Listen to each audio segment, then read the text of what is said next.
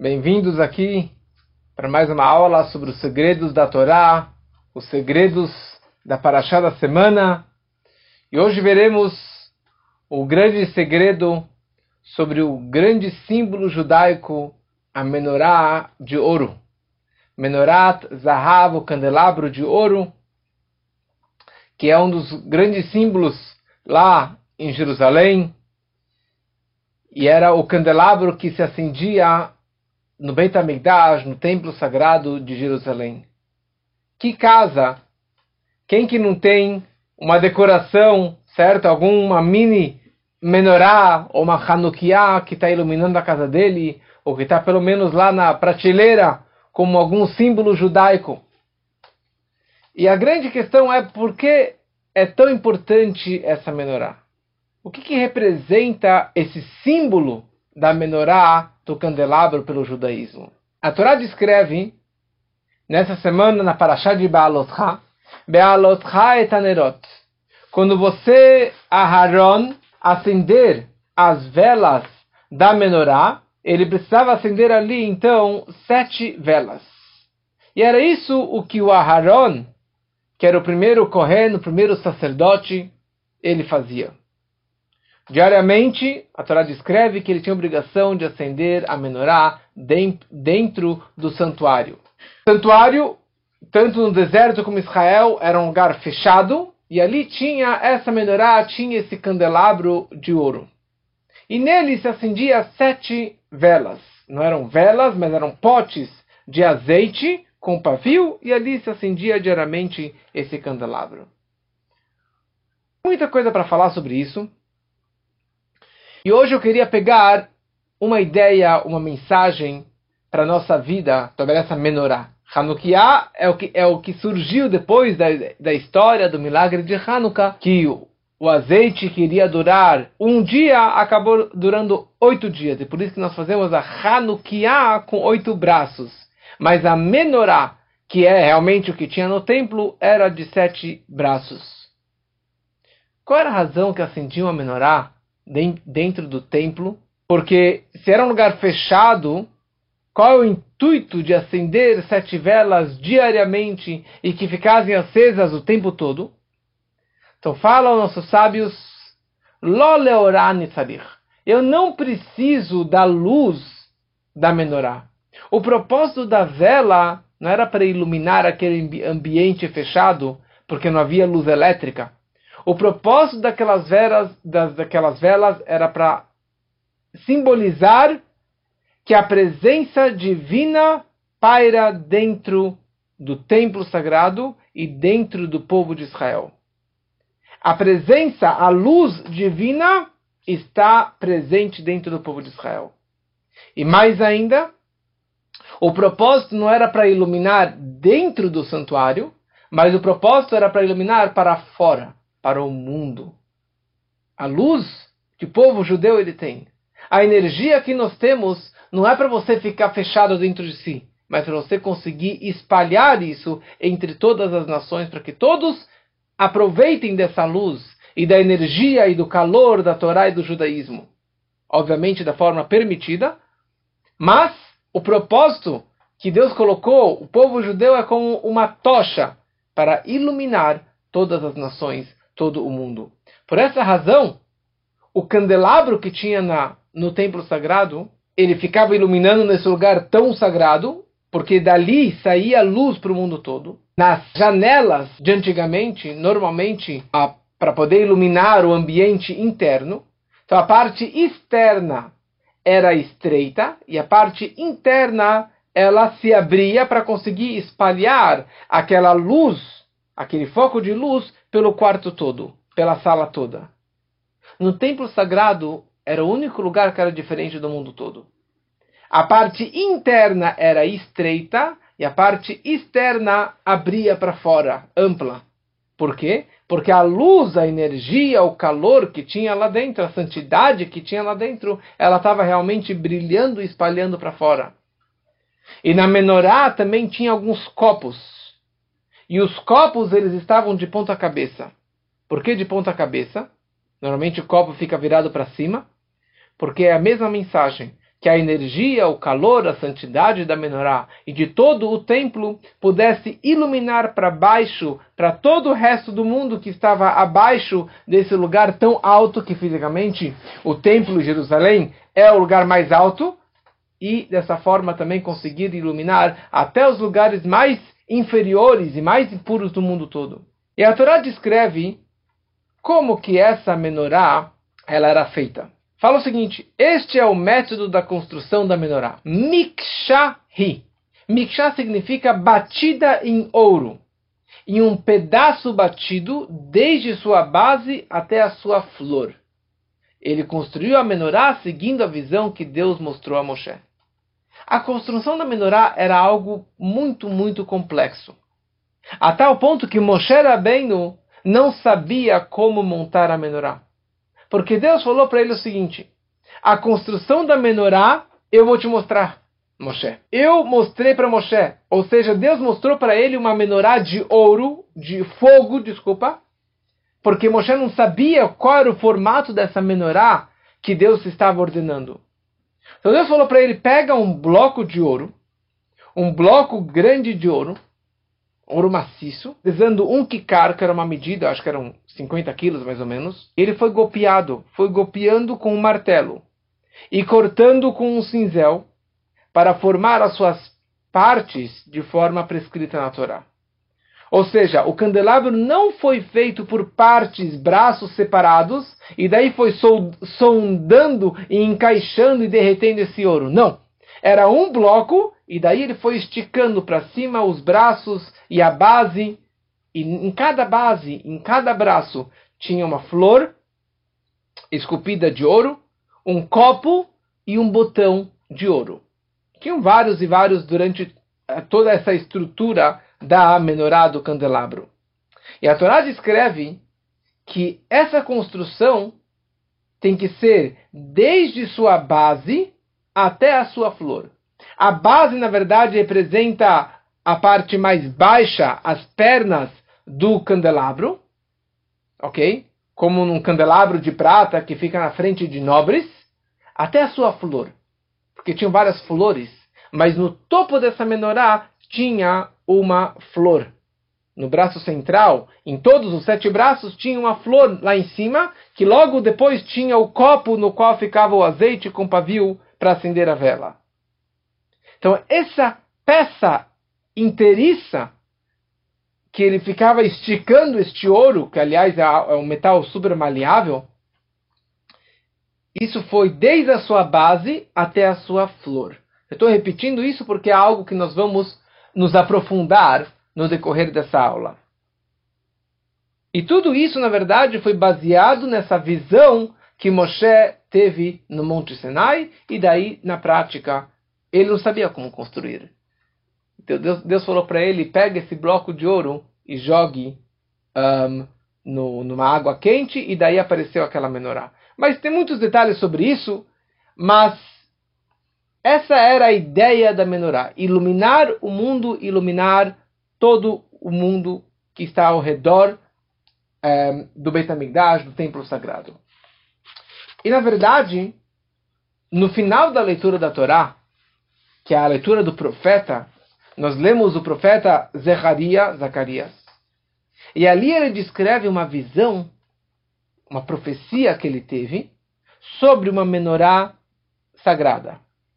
E ali ele descreve o seguinte: Eu vejo uma menorá feita totalmente de ouro, com um vaso em seu topo contendo azeite. E ela tem sete lâmpadas, e cada uma delas possui sete tubos para trazer o azeite do vaso. E daí eu falei para o anjo que estava comigo: o que, o que são essa, o que representa isso? Ele falou, essa é a palavra de Deus sobre Mashiach, que é um descendente de Zerubbabel. E ele falou que essa lâmpada, certo? Essa menorá tem uma força sagrada, tem uma força muito especial. E ali ele continua falando sobre a sua profecia. Hoje eu queria fazer um estudo diferente com vocês. Hoje eu queria fazer um estudo um pouquinho mais profundo.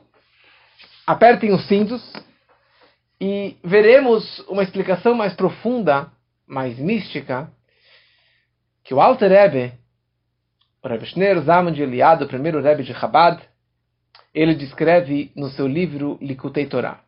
O Alter Rebbe escreveu Tânia, que é sobre a criação do mundo, sobre a alma, sobre a alma animal, sobre a alma divina. E ele escreveu também Likutei Torah e Toraor, que são dois livros que explicam os cinco livros da Torá e alguns livros dos profetas também. Como eu disse antes, a menorá representa essa iluminação sobre o mundo. Mas mais ainda, nessa visão que o profeta ele teve, essa menorá está representando o povo de Israel. A menorá representa o Knesset Israel, a congregação de Israel. Por quê? Porque a congregação de Israel, ela congrega dentro de si essa santidade. Ela congrega e ela junta dentro de si a presença divina. Dos maiores tzadikim, os maiores justos das almas mais elevadas, até as almas mais baixas, mais simples, todas essas almas do povo de Israel estão contidas e representadas dentro da menorá de ouro, da menorá que tinha dentro do templo sagrado. E a Torá fala o seguinte: a menorá. Assim que a menorá era feita. Ou seja, você quer saber como trabalhar com o seu mal interno, com o teu, com teu ego, com o teu orgulho, com o teu mau caráter, com a tua agressividade, com a tua alma animal. Você quer saber como fazer isso? Então precisamos entender o que representa essa menorá. Como trabalhar com o meu caráter? Eu preciso entender o que representa na minha vida essa menorá. E a, a, a, e a Torá descreve qual que era a ordem da montagem, da construção dessa menorá. Na verdade, não é nem montagem nem construção, e sim um trabalho de ourives de ficar martelando naquele bloco de ouro. Na hora de que você pega um bloco de ouro e você pega um martelinho e você começa a bater e esticar e puxar para um lado para o outro, então, as, ao bater, fazer essa mistura, então as peças que estavam em cima, o metal que estavam mais para cima, elas acabam caindo para a parte de baixo. E aquilo que está embaixo você estica para cima.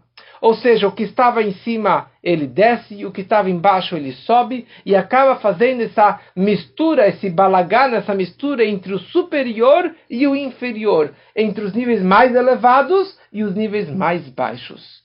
Ou seja, o ouro que estava em cima ele pode descer e o ouro que estava embaixo ele pode subir. Assim também na nossa vida. Você quer martelar teu mau caráter, você quer lapidar a tua má índole, ou a tua agressividade, o teu egoísmo e tudo de mal que nós temos no nosso caráter, você tem que pegar um martelinho e dar uma batidinha na tua pessoa. Ou seja, você precisa quebrar um pouquinho o seu ego. Você precisa quebrar os teus desejos, as tuas paixões e mudar os valores. Aquilo que você colocava no topo das suas prioridades, joga lá para baixo. E aquilo que você desconsiderava, aquilo que você não, não achava que era importante, você deve jogar para cima. Ou, de, ou seja, você deve fazer essa mistura, porque as pessoas têm ideais e eles idolatram seus ideais. E quem disse que isso é o ideal da vida? Quem disse que isso é o correto para você tocar a sua vida. Então, às vezes, você tem que trabalhar com o teu ego. E na linguagem da Hassidut, da mística, isso significa esse bitul, essa submissão. Você deve ter um pouquinho mais de humildade e de considerar ou desconsiderar aquilo que você sempre considerou e escutar a opinião dos outros e principalmente a opinião da Torá. Vamos seguir. E a Torá fala, era um bloco batido, que faz essa mistura de cima para baixo, de baixo para cima. mas era um bloco de zahav, de ouro. Existe kesef, existe zahav. Kesef é prata, zahav é ouro. Kesef vem da palavra nirsof nirsafti, uma paixão, um desejo, que isso representa o trabalho de amor, de amar a Deus, Ahavat Hashem. Porque Kesef vem da palavra desejo, então um trabalho de baixo para cima que eu estou, na verdade, tendo essa paixão, esse desejo, essa vontade de querer me conectar com Hashem, de voltar para a minha fonte. Esse amor que tem natural, é um amor que todo judeu ele nasce com esse amor a Deus, esse Ahavat Hashem que tem dentro da alma judaica de toda e qualquer pessoa e todo e qualquer judeu. Então isso não é algo que tem que ser lapidado. Precisamos desenvolver e revelar cada vez mais. Mas isso representa o Kesef. E a Torá fala que a menorá não era de prata. A, Torá, a menorá precisava ser de ouro. E ouro é um metal diferente da prata. E ouro representa Irat Hashem, a reverência perante Deus. Um, não medo, mas uma reverência de você não querer se rebelar contra ele, de não fazer coisas contra a vontade de Deus, e sim seguir os seus mandamentos. Essas são as bases do judaísmo. Amar a Deus e ter reverência perante Deus. Como que eu desperto essa reverência? esse Irat Hashem, que talvez um nível mais baixo, iniciante, seria um medo perante Deus. Isso a pessoa consegue despertar através de uma meditação, de uma contemplação. Você meditando de como que Deus criou o mundo e como que ele continua criando o mundo a cada instante. Tanta bondade que ele faz comigo. Aliás, essa aula estamos fazendo também em mérito de Refuash Lemar, de uma cura total para o meu pai, que está passando agora por um procedimento que Abraham, Chaim Abraham Tzvia Cohen Ben Golda, ele tem uma refuash lemar, uma cura total. Como que nós despertamos essa reverência perante Deus? Esse que é o propósito da tefilá, da reza. E essa que é a razão que nossos sábios, na época do segundo templo, eles criaram o Sidur, o livro de rezas. Na época dos patriarcas, na época do deserto, na época do primeiro templo, não havia Sidur. As pessoas faziam Shema Israel, faziam a Amidah, a reza silenciosa, e olhe lá. Porque, na verdade, a reza é uma, é uma, é um, uma expressão do coração de amor a Deus, de reverência perante Deus. E as pessoas sabiam falar e expressar agradecimento a Deus. Na época do segundo templo, o nível espiritual já baixou muito, a assimilação já estava muito forte, então as pessoas já estavam muito mais apegadas ao materialismo.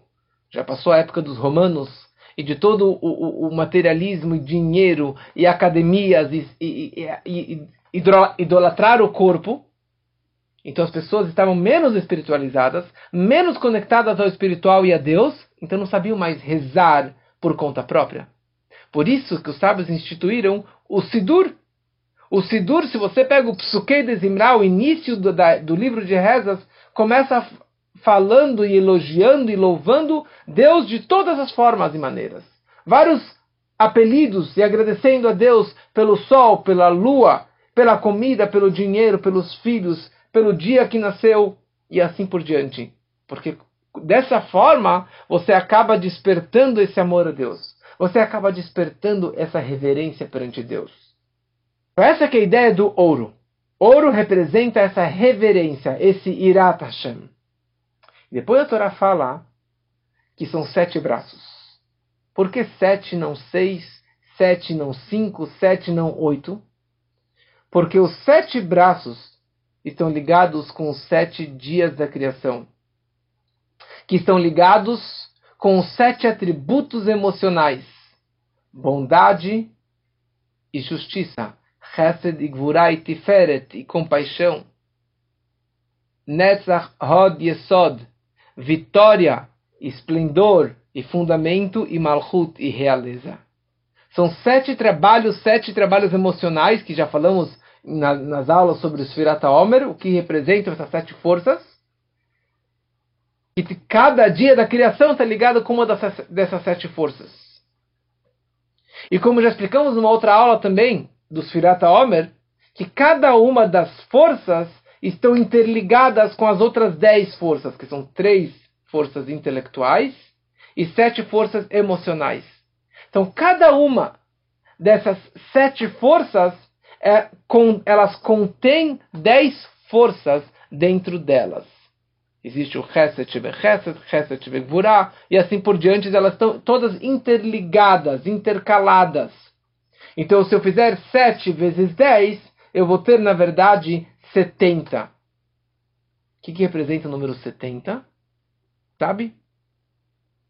O que representa o número 70? Muito bem. 70 representa 70 almas que desceram para o Egito. Quando Jacob, o patriarca Jacó, desceu para o Egito pela primeira vez, para reencontrar com seu filho Yosef, o José do Egito, a Torá descreve no, na Parashá do meu Bar Mitzvah, Parashá Vaigash, que Jacob ele desceu Shivim Nafesh, 70 almas. Jacob, com seus 12 filhos, e com os netos e com as noras, eram 70 almas. 70 almas primordiais, que são as raízes do povo judeu. Então, sete braços representam os sete grandes pastores do nosso povo, que se multiplicando por 10 dá 70, que representa 70 almas, raízes do nosso povo. E cada judeu tem uma faísca, um 70 avos dessa menorá. Ele tem um pedacinho dentro dessa menorá. E ele pode atingir dentro disso. Ele pode atingir esse nível espiritual. Como? Através do trabalho do ouro. Através do trabalho dessa reverência por Deus. Dessa elevação. Porque o ouro representa também o fogo, que é um trabalho de baixo para cima, que representa esse trabalho do Irat Hashem. O fogo, ele é quente e ele é seco. Diferente do amor, diferente da água, que é frio e é úmido, é molhado. Então, essa menorá, feita de ouro, feita de um bloco de ouro, formou-se sete braços que representam sete, os sete pastores, nossos sete líderes, e disso formou os setenta almas raízes do nosso povo.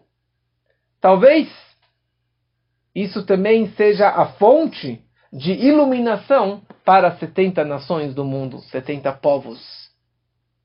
E talvez também seria a ideia dos sete preceitos para os não-judeus, para os filhos de Noé, para os Benem Noah, que eles precisam seguir os sete preceitos universais das 70 nações, sete para 70. Então aqui talvez seria uma analogia da ideia da menorá e da Torá e do povo judeu iluminando as sete nações, as 70 nações, iluminando o todo o povo, o mundo todo, as 70 nações do mundo.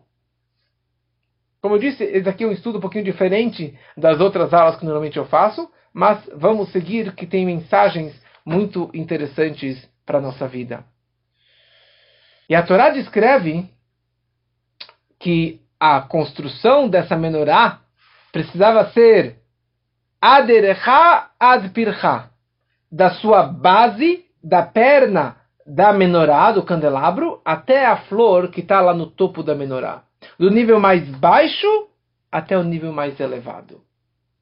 Que isso representa o seguinte: a base representam os níveis de almas de judeus mais baixos, mais simples, que estão no nível mais baixo, mais inferior, e a flor representa o brilho. A flor que está no topo da árvore, a flor que está no topo da menorá representam os nossos grandes líderes, os nossos grandes tzadikim. E aqui a, a Torá está descrevendo o seguinte: tanto o maior tzadik, que é a flor do topo da menorá, como a base da menorá, que representam judeus mais simples, que não tem esse brilho, que é simplesmente uma base, eles todos são importantes. eles todos fazem parte da estrutura da menorá. E se faltar um dos dois, a menorá não está kasher, o nosso povo não é completo e o mundo não, não será iluminado. Porque as pessoas mais simples no sentido que não são grandes tzadikim e que não são os grandes eruditos da Torá, são pessoas que estão no dia a dia e que estão na feira e que, estão, que são os pés do nosso povo. Aliás, foi uma frase que Moisés ele disse. Moisés ele disse nessa paraxá, ele falou para Deus, eu sou uma cabeça que eu tenho, que eu tenho 600 mil pés. Ele representou que o povo inteiro, que eram 600 mil naquele momento, eram 600 mil pés de Moshe Rabbeinu. E nós estamos no dia a dia, na feira, na estrada, no trabalho. Não estamos na Torá, estamos com o pé no chão. Mas nisso são momentos e oportunidades de você agradecer a Deus pelo dia a dia. Eu agradeço que eu consegui comprar hoje, que eu consegui vender, que eu, que eu acordei com saúde, que a família está com saúde, que eu tenho meu dinheirinho e eu consigo reconhecer a Deus e louvar a Deus pelo meu dia a dia muito mais do que aquele grande sábio que está fechado nas quatro paredes de Torá. Como falamos na outra aula sobre a grandeza e a superioridade das pessoas mais simples ou mais inferiores na questão espiritual, onde que eles conseguem atingir, nem mesmo os maiores tzadikim eles conseguem atingir. E a questão é a seguinte: essas pessoas que estão com o pé no chão, que estão nos negócios, que estão no mundano, como eles conseguem se conectar a Deus? Como eles também conseguem iluminar o mundo? Como eles conseguem ser um, uma tocha de luz e de energia e de santidade para o mundo, para todas as nações? Ou, em outras palavras, como a pessoa que está o dia inteiro na Torá, é fácil ele se desapegar do mundano e dos prazeres mundanos. Dos prazeres do dinheiro, dos prazeres da comida, dos prazeres de sexo e de relações proibidas. Como? Eles estão no, no, no dia a dia, eles estão é, na Torá, é fácil para eles. Mas pessoas que estão no mundano, que estão no Instagram, que estão no YouTube, que estão na feira, que estão com os outdoors da rua e com tantas tentações e tantos testes e tantas dificuldades e tantos prazeres que o mundo hoje, com todo o marketing, é para despertar o nosso desejo para pecar, para fazer o negativo, como nós conseguimos realmente nos desapegar desses caminhos negativos e de maus pensamentos e de maus desejos e também participarmos desse candelabro de ouro. Também participarmos desse amor e principalmente dessa reverência por Deus. Então, a primeira coisa a gente tem que saber o seguinte: fala na reza, quem que lê o Sidur todo dia de manhã, depois do Shema Israel da manhã, nós falamos um trecho que Mimitraim Gealtano. Deus nos tirou do Egito. Mas antes que Deus nos tirou do Egito, quem nos colocou no Egito? Não foi Deus? Não foi Deus que planejou que o Yosef, o José, fosse vendido pelos irmãos, para que depois de alguns anos o Jacó descesse para o Egito com 70 almas, e depois que eles falecessem ia começar o quê? A escravidão no Egito. E os judeus seriam escravos no Egito. E depois Deus foi lá e tirou os judeus do Egito.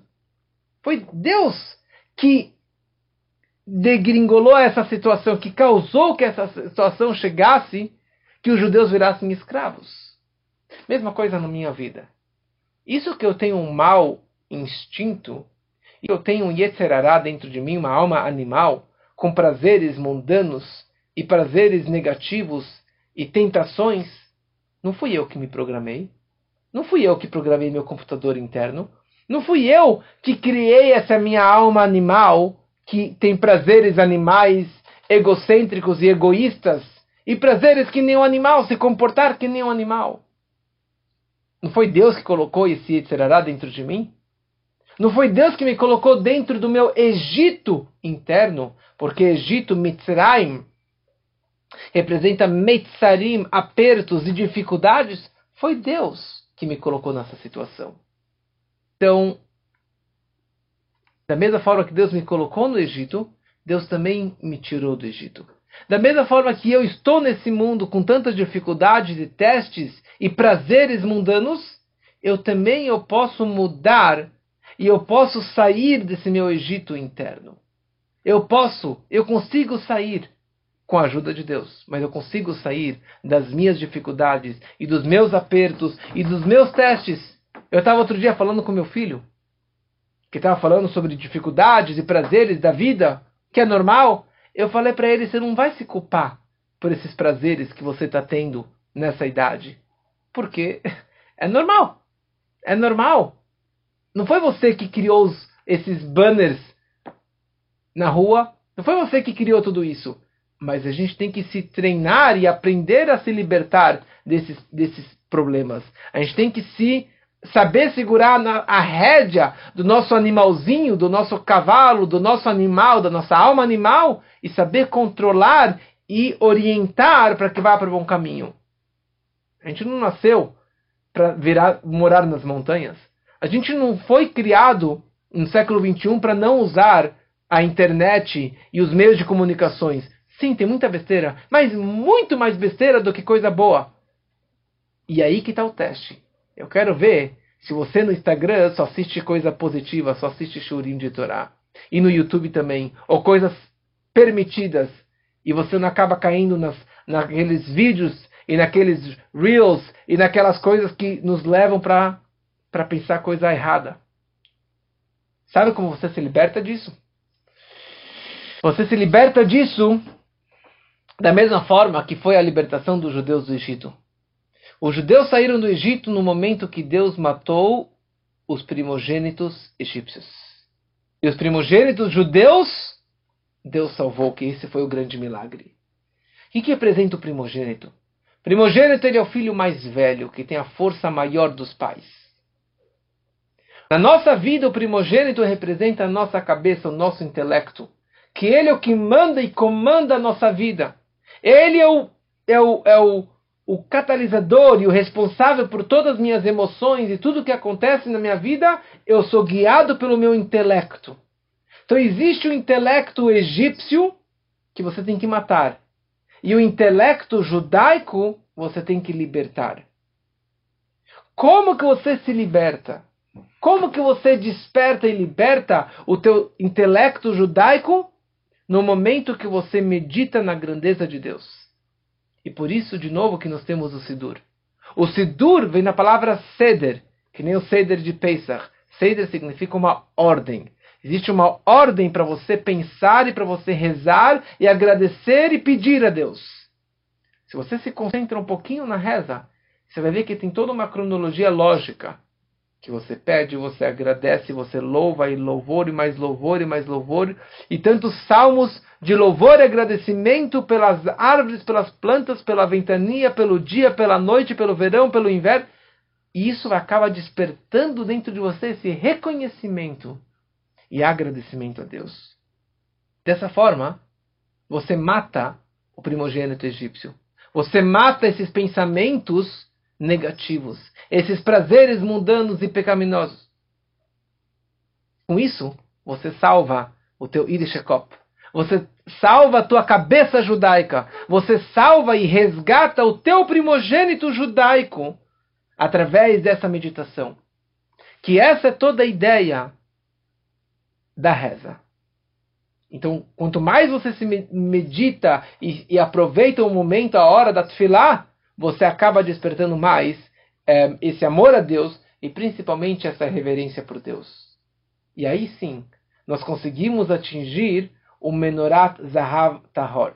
Um candelabro de ouro puro. E esse ouro puro vai do pé até a flor que está lá no topo da menorá. Ou seja, haverá uma união entre o povo, dos pés do povo das pessoas mais baixas, mais simples, e até os cabeças do povo, os grandes líderes, os grandes tzadikim e os grandes eruditos da Torá, que são as, que são as flores. E com isso, é isso que a Torá está falando, tem que ser um mikshahat, tem que ser um bloco só que você vai fazer essa expansão até em cima, até o nível mais baixo. Mas para você ter essa união, esse Ardut Israel, essa união entre o povo, precisa fazer dessa forma. E aqui ele fala para a gente uma coisa incrível. Eu estudei hoje de manhã isso e me tocou.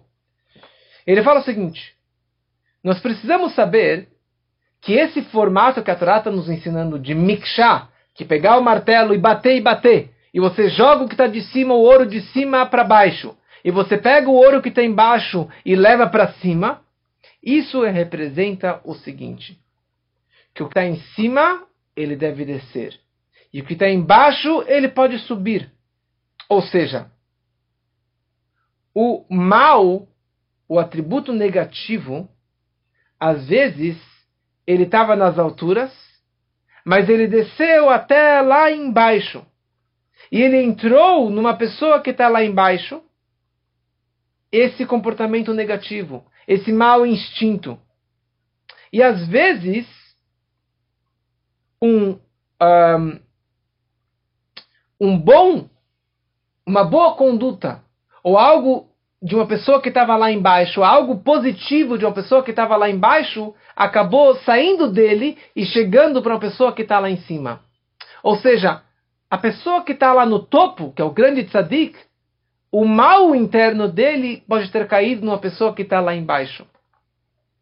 Ou seja, era daquela pessoa super refinada e acabou caindo para uma pessoa muito baixa. Ou seja, ele não tem culpa por isso e vice-versa. Às vezes, os méritos e as boas ações da pessoa que estavam lá embaixo acabou sendo tirado lá de baixo, jogado e colocado e entrando numa pessoa que está lá no topo, que seria aquele grande erudito, aquele grande tzadik. Ou seja, não lhe pertence tudo isso. Em outras palavras, a pessoa precisa sempre julgar os outros favoravelmente e a culpa é minha. Mas nós vivemos um mundo egoísta, egocêntrico, e ninguém tem altruísmo, ou poucas pessoas têm esse altruísmo. E todos os méritos são meus e os deméritos é do outro. A culpa é sempre do outro e eu sempre sou o justo, eu sempre sou o tzadik. Falo ao Tereb o seguinte: para ter essa união, para ter essa menorá de ouro na nossa vida, a pessoa sempre precisa colocar as falhas e os problemas e os deméritos em si, a culpa é sempre minha e o bem e as boas atitudes e os méritos e os créditos é, pertencem àquele que está lá embaixo. Que na verdade pertence a ele tudo isso. Porque talvez por que aquela pessoa ela pecou? Por que aquela pessoa está num nível tão baixo? Porque aquele mal pertencia a mim, que eu estou lá em cima.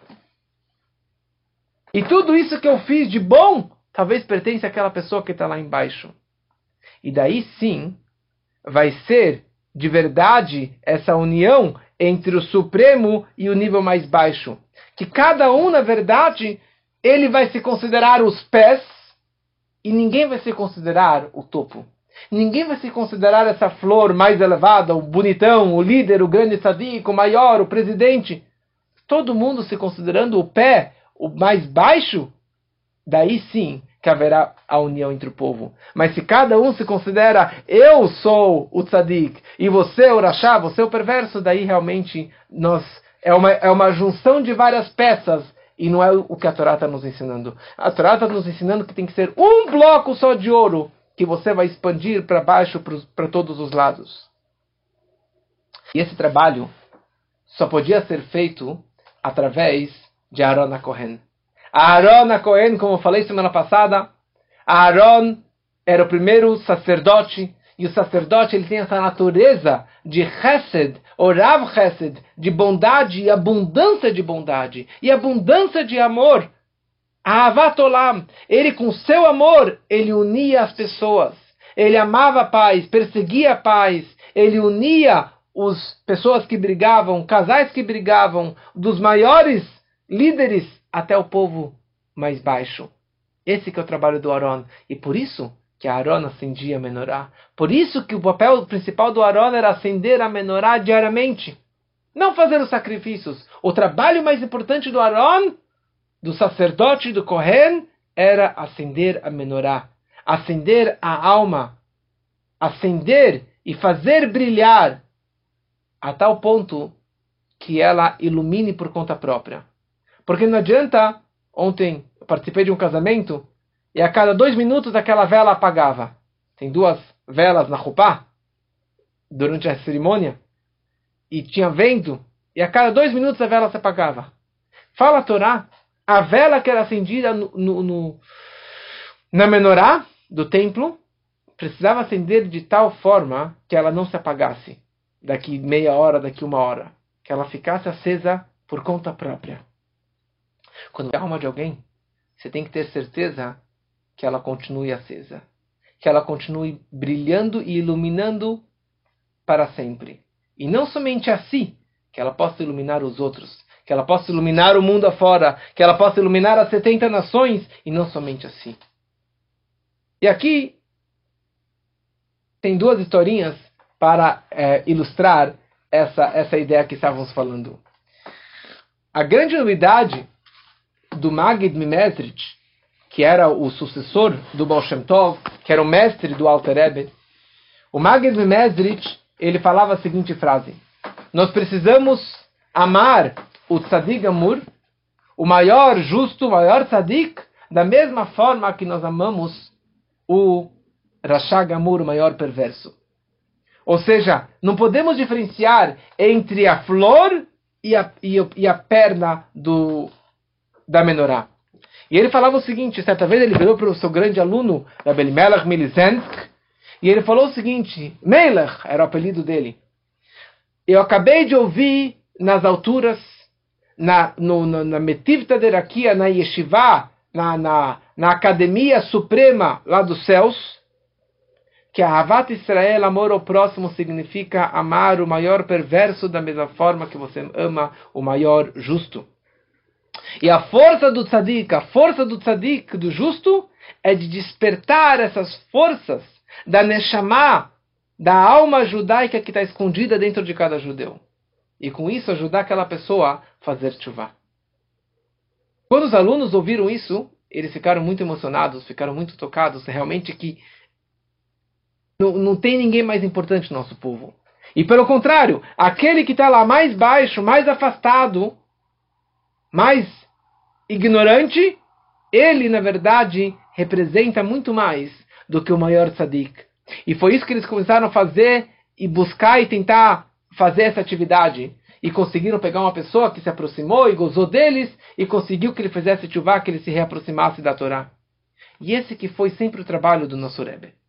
Todos os rebes, a partir de então, cada um desenvolveu mais esse trabalho de aproximar as pessoas e de dar esse amor para toda pessoa, para a pessoa mais simples, mais afastada, ele tem uma alma judaica, eu preciso aproximar essa pessoa com todo o coração, com toda a minha força.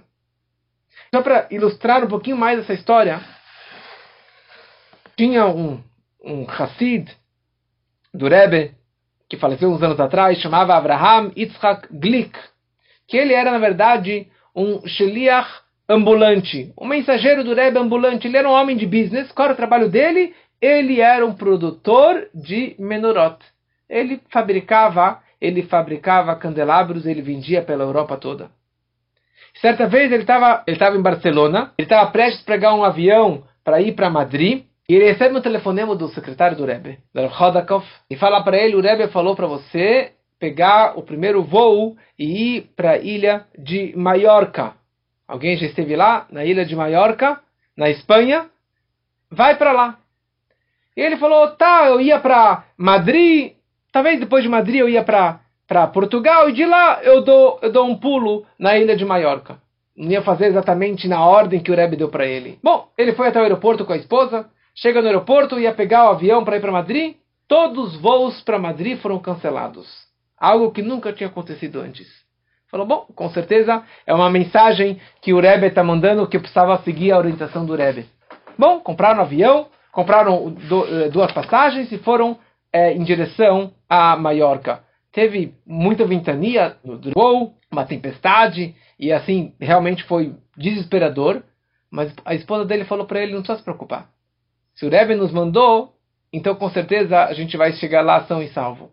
Bom, resumindo a história, eles chegaram lá, foram para um hotel, e por coincidência, né, por providência divina, o hotel estava lotado de judeus, turistas e alguns locais, e isso era Hanukkah. Ele pegou uma lista que ele tinha dos judeus, começou a telefonar e telefonar e telefonar.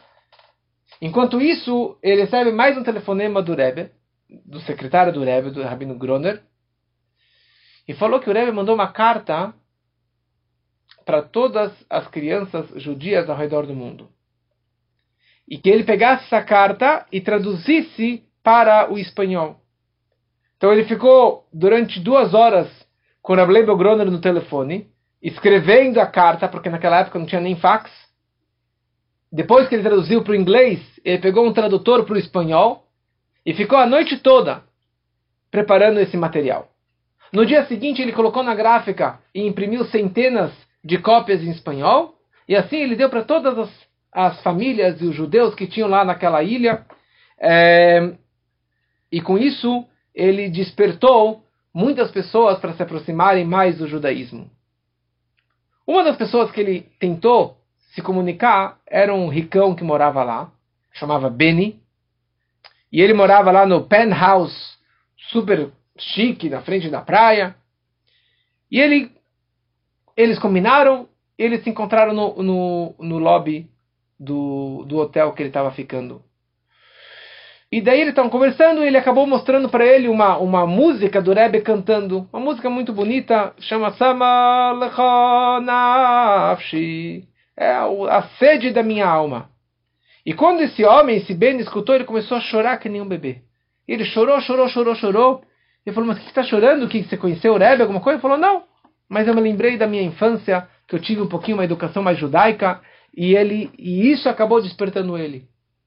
E daí ele falou: Olha, eu moro no, na cobertura, eu moro no penthouse desse prédio super alto. A gente está em Hanukkah, então sabe o que? Vamos construir uma menorá, uma Hanukkah enorme, que daí de toda a ilha, ou de muitos quilômetros, vão conseguir realmente enxergar essa luz. E a nossa menorá vai iluminar toda essa ilha, todo esse local tão, tão afastado. E isso era muitos anos antes do Rebbe começar com o projeto de construir menorot e Hanukiot em lugares públicos. E esse Hanukkah, lá em Maiorca, foi um, feito um trabalho maravilhoso de aproximar todas e, e qualquer pessoa que estava lá afastado. Esse é o trabalho do Rebbe. Esse é o trabalho do Aaron. E esse é o trabalho de toda e qualquer pessoa de iluminar o mundo afora. Que aproveitemos as mensagens da Menorá para podermos iluminar a nossa vida com mais humildade. Reconhecer as pessoas que estão mais baixo, que na verdade elas estão acima de nós. E o mais importante, de ter a união entre o povo, e dessa forma iremos iluminar esse mundo tão escuro, com tantas coisas negativas. E assim traremos e aproximaremos a construção do terceiro templo, e ali sim teremos uma menorá de ouro sagrado, que será no terceiro Beit HaMikdash, com a vinda de Mashiach muito em breve, se Deus quiser. Uma boa noite para todos. Muito bom, pessoal. Abramino, bom apetite. Tem que abrir o seu microfone aí. Muito bom, Rony. Nissim. Quem que falou? Ah, Sibeli, tudo bem? Muito bom. Sempre bem-vindo, Sibeli. muito bom, muito bom. Cearão, boa noite. Obrigado. Alfredo, boa noite. Fala, Ricardo. Eu, eu vi. acontecer alguma coisa nesse egípcio aqui, você vai se ver comigo. Ah, né? Com esses egípcios aí não dá pra brincar. Esse, esse egípcio aqui não pode acontecer nada. Muito bom. Fala, Ricardo. Eu vi que você. O que, que vai sobrar? Eu vi que você anotou umas coisas aí. Com certeza tem umas perguntinhas. Sim, sim, sim. Boa noite para todos, né? E umas dúvidas, Fabinho. Você falou